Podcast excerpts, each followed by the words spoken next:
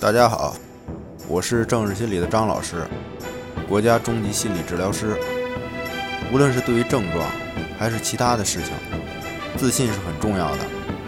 而更多的人，则是对外在充满了期望，所以陷入了恶性循环的往复里。那么，如何打破这种循环呢？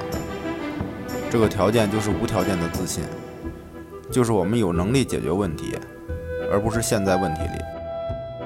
我们始终都是在对焦虑、紧张、担心在做功，而得到的也是焦虑、紧张、担心。所以郑老师讲到，不要针对症状本身去解决，而是要关注生活，因为长久以来我们都活在了症状里。事实上，这些问题都是可以解决的，但是不是以歪曲的防御方式解决，